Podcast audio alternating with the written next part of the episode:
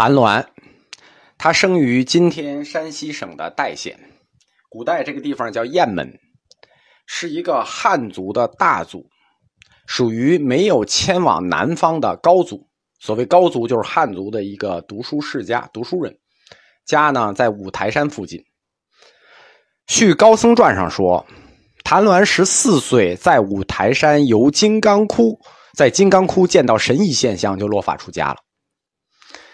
有一点特别注意，谭鸾大师他开始是不相信净土的，他是中国北方著名的四论师之祖。我们一般都说三论师，没人知道四论师。三论师大家都知道，南方的南朝的由嘉祥吉藏大师创建的那一派，那僧肇啊，这都是三论宗的。僧瑞，所谓三论宗，就是以三本经书命名的，中论。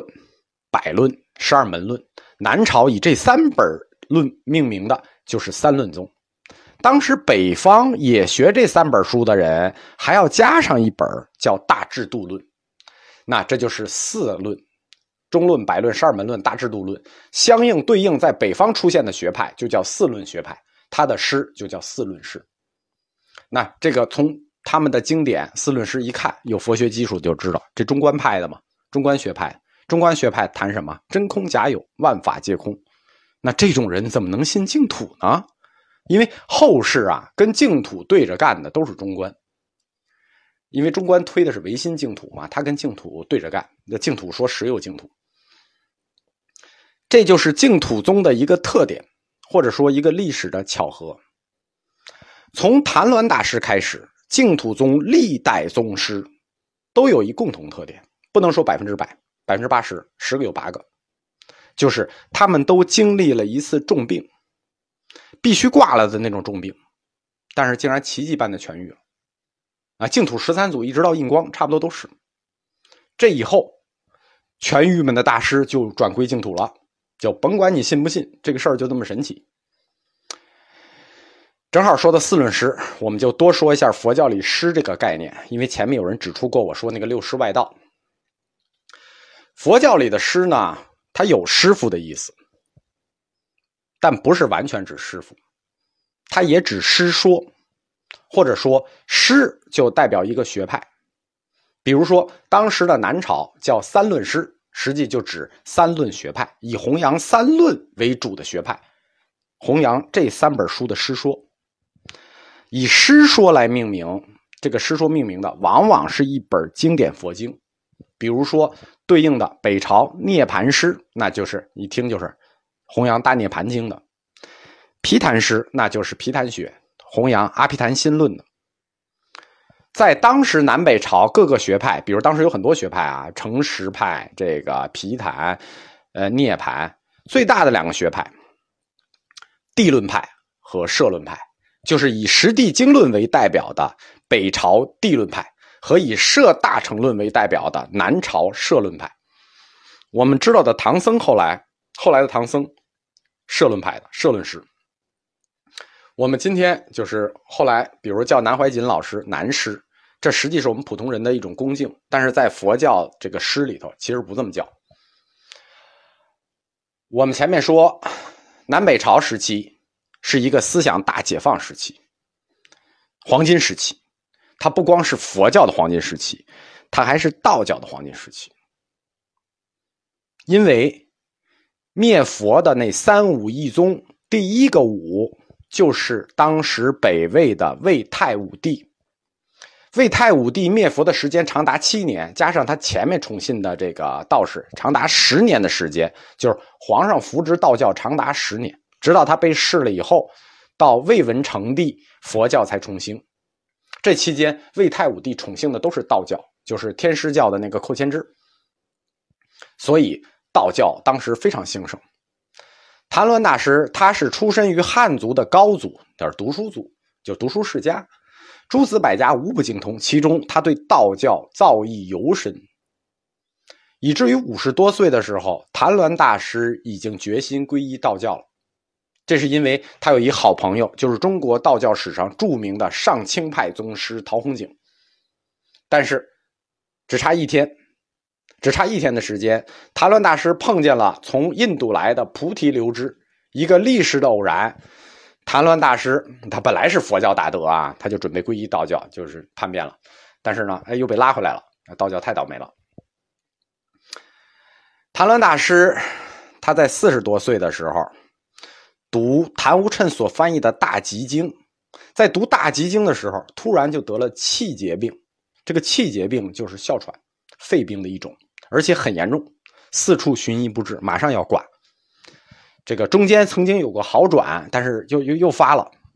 当时谭鸾已经五十一岁了，在那个年代里，五十一岁这离就是他包括那个痛苦的时代啊，他已经离挂不远了。所以他深感时日无多，治病要紧。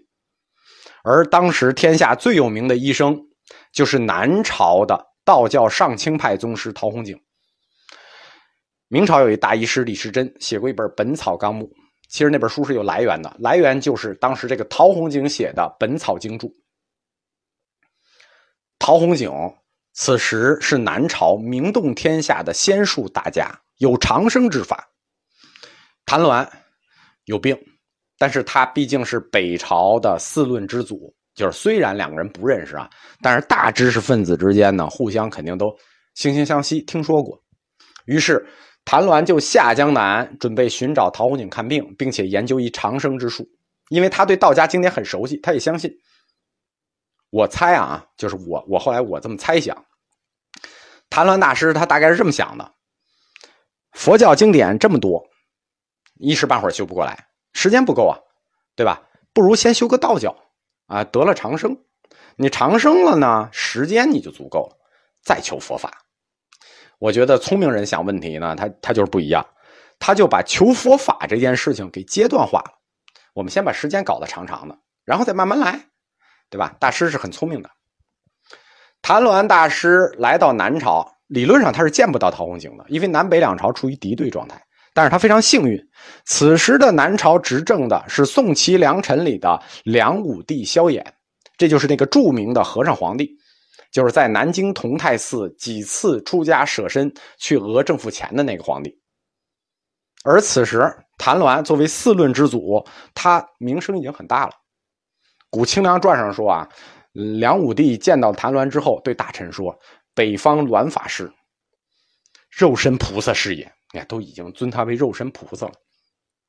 这样，那就都肉身菩萨了，你赶紧送过去吧，对吧？两位宗教巨匠就相遇了。陶弘景呢，他是道教茅山派的，就后来归为上清派。这个我们在道教史里会会讲到道教这个宗派演变啊。总之，谭鸾大师他就来到了茅山，跟陶弘景一见如故，非常热情。陶弘景授予了他仙经十卷，大家记住啊，这套经后来就没有了，因为给了谭鸾仙经十卷。两位大师有一共同特点，就是兼通佛道。陶弘景比谭鸾大二十岁。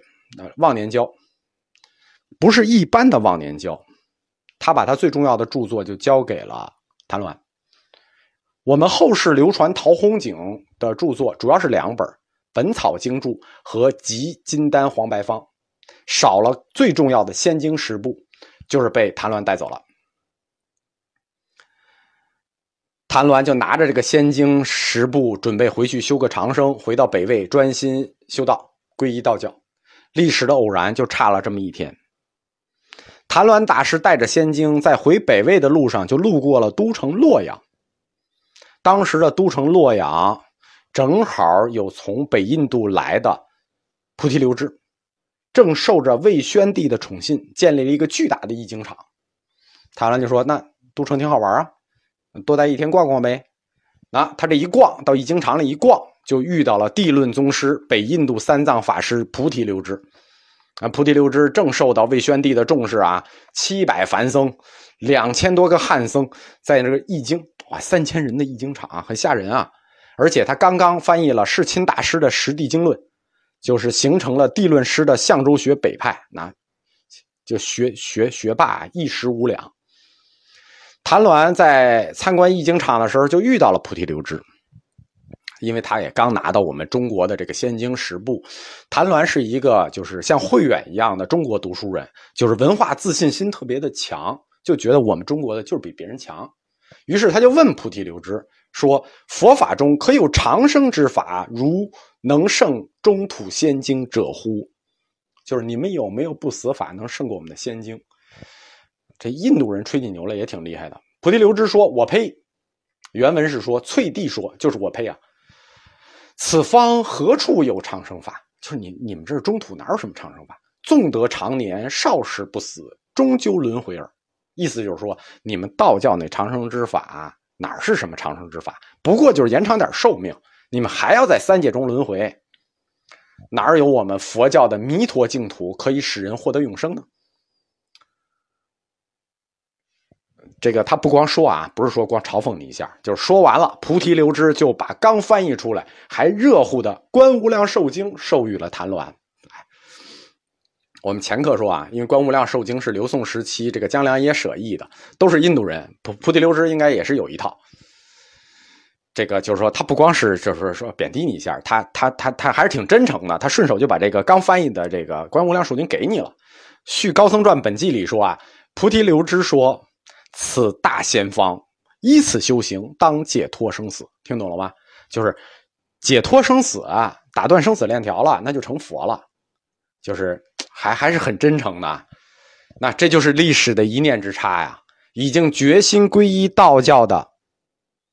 准备修长生术的谭鸾大师，就这样被菩提流支给说服了，就是就回回到佛教里了。于是他就把陶弘景所传仙经十卷全部烧掉，回到佛教，拿着这本《观无量寿经》，信仰阿弥陀佛。就是他原来是三论宗的，是中观那派的，他就把中观也放弃了，改信仰阿弥陀佛，从此走上了弘扬弥陀信仰之路。其实每次想到这儿，我都觉得大师有一点不厚道，对吧？你信就信，对吧？你把人家书烧了干什么？人家挺真诚的，给你一套，对吧？你至少留给我们看看，因为我们中华文化，尤其是宗教文化，它本来东西就少，你又烧了一套，你说这合适吗？对吧？前课我们说，净土的经典叫三经一论，《阿弥陀经》《无量寿经》《观无量寿经》和《无量寿经论》。那《无量寿经》和世亲大师著的《无量寿经论》，它一出就是一对儿。那这个《无量寿经论》是谁翻译的呢？它又是菩提流支翻译的。所以说，菩提流支在把江良耶舍的《观无量寿经》授予了谭鸾大师的时候，他肯定对吧？他把别人书给了，他自己刚翻译的，这肯定也得给。他也就把这本《无量经论》给了谭鸾。后来，谭鸾大师。所著的，我们说三经一论，还加一注，就是一出就是五本。那本注就是谭鸾大师著的这本菩提流支翻译的《无量寿经论》，我们中国一般叫《往生论注》。因此，就是说他只是遇见了，他们之间没有师徒关系。菩提流支和谭鸾是没有明确的师徒关系的，没有名分，也没有师徒关系，就是把书给你了。但是谭鸾的净土学说来自于印度的菩提流支，这是明确无疑的，就学术脉络是明确无疑的。换句话说，中国净土宗的印度宗师就是菩提流支，这就相当于中国禅宗的祖师达摩一样。如果说中国禅宗的祖师是印度的达摩，那净土宗的祖师就是印度的菩提流支。我们前课说过啊，净土宗的这个宗。这个宗字跟其他不同，其他宗的宗字不同，它属于余宗，就是鲫鱼的鱼，鲫鱼在别的宗下面，因此净土宗它不存在法慈制度，它也没有师徒授受关系，就是说我是净土师傅，你是我净土徒弟，没有这事儿，它也没有衣钵相传的制度，这个从净土宗最早的两位宗师。就是学理上的啊，菩提流支和谭鸾就开始了，他也没有什么禅宗所谓的心心相印的那种说法。那谭鸾他就从菩提流支那儿接受了三经一论，就回家自己修行去了。啊，这个净土宗就是这样，你拿了书你就自己可以修行去，对吧？从此精修敬业，自行化地，啊，自自己自行化地了，然后名声日高，他本来就很高了，他又名声日高。他在这儿弘扬的净土思想和北魏当时主流的净土信仰是不一样的。当时北魏也流传净土信仰，但是是什么呢？我们说过啊，日子那么苦，大家想的是什么？上升兜率天宫。我再强调一下，那字念律，呃，是弥勒信仰，就是上升兜率天宫一样啊。因为有人说那个非要说念帅，拿那个梵语，就是那个 to sita 来说，这个字念帅，因为有个 s 就就帅，这脑子坏了，这是就是念兜率天。